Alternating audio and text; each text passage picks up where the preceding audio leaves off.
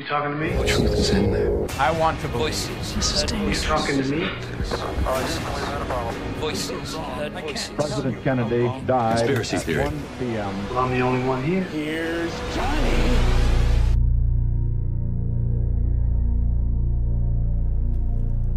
Há temas que, pela sua originalidade e misticismo, provocam em todos nós uma certa áurea de paixão. Os Templários são um deles.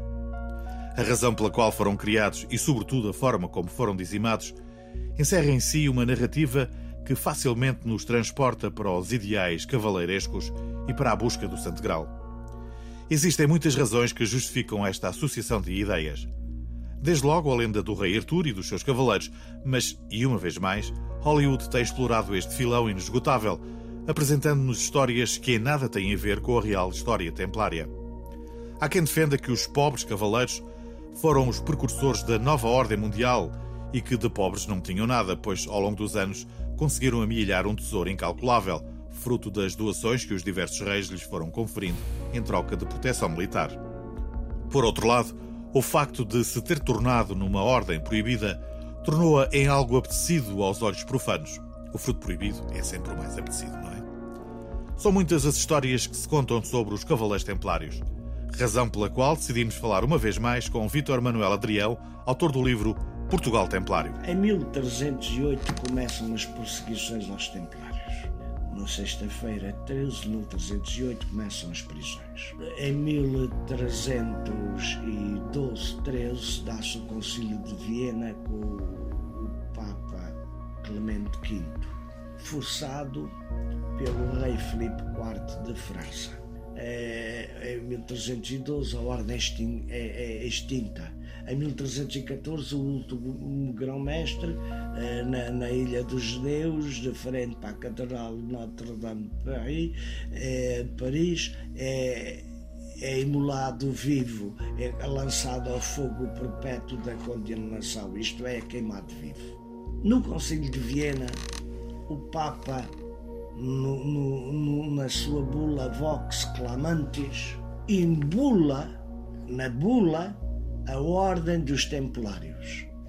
Nunca houve ex-bula, nunca houve uma anulação da bula até hoje em que pontifica o Papa Francisco. Não houve. Portanto, é tudo marginal. Após a fatídica Sexta-feira 13, os cavaleiros que não foram assassinados ou deportados para as galés e que conseguiram fugir, refugiaram-se em Portugal sob a proteção de Dom Dinis. para evitar problemas com o papado, cria uma ordem nova. A Ordem Militar dos Cavaleiros Nosso Senhor Jesus Cristo. Já não é o- o- os Cavaleiros de Cristo anteriores, mas os Cavaleiros de uma nova milícia. É a Ordem de Cristo, cu- cuja cruz é ainda hoje é o ex-libris das armas portuguesas. É o ex-libris de Portugal. Ao mesmo tempo que acolhe todos os cavaleiros fugitivos, Dom Dinis congela-lhes todos os bens numa clara demonstração de boa-fé perante a Igreja de Roma.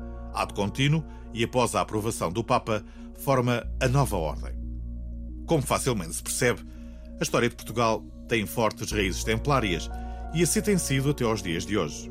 Se hoje há gente que se diz da Ordem de Cristo, saudosistas do templarismo, a espadinha, etc., eh, com ideias forjadas, lendas de fundação forjadas no século XVIII, a partir de 1717, quando é fundada a maçonaria, a maçonaria Inglaterra, em, em 24 de, de julho de 1717, pelo São João, começaram-se, passados uns tempos, começaram-se a criar ritos, graus superiores, chamados templários, na realidade temporistas, baseados em informações eh, medievais para criar graus iniciáticos esotéricos de um esoterismo muito recente e até duvidoso, onde o luxo, o espavento, a vaidade substitui a humildade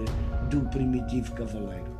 Mas afinal, quem foram esses homens que transformaram o Ocidente e que tanta ira provocaram no rei francês a ponto de os mandar matar? A ordem foi fundada após a primeira cruzada por Hugo de Payens em 1118. Foram apadrinhados pelo rei Balduíno II de Jerusalém, que os acolheu no templo. Nascia assim a Ordem dos Pobres Cavaleiros de Cristo, que, por se estabelecerem no monte do Templo de Salomão, ficaram conhecidos como Ordem do Templo e por Templário, quem dela participava.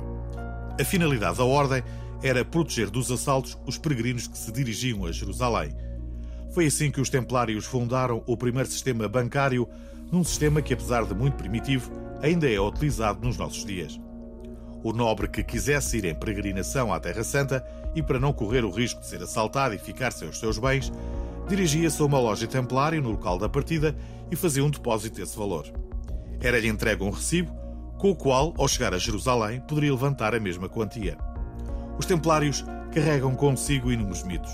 Um deles será o seu tesouro. Especula-se que à data da sua aniquilação, os templários possuíam um dos maiores tesouros de toda a Europa. Riquezas incalculáveis acumuladas ao longo dos anos e das quais faziam parte o cálice sagrado, ou santo grau, e a própria Arca da Aliança. Apesar de todas as tentativas, o rei francês nunca conseguiu apoderar-se dessas riquezas. Para a maior parte dos investigadores, no entanto, esse imenso tesouro era nada mais, nada menos que o conhecimento. E esse foi o legado que nos deixaram, opinião também partilhada por Vítor Adrião. O seu bem maior, o seu tesouro maior, que era o saber superior.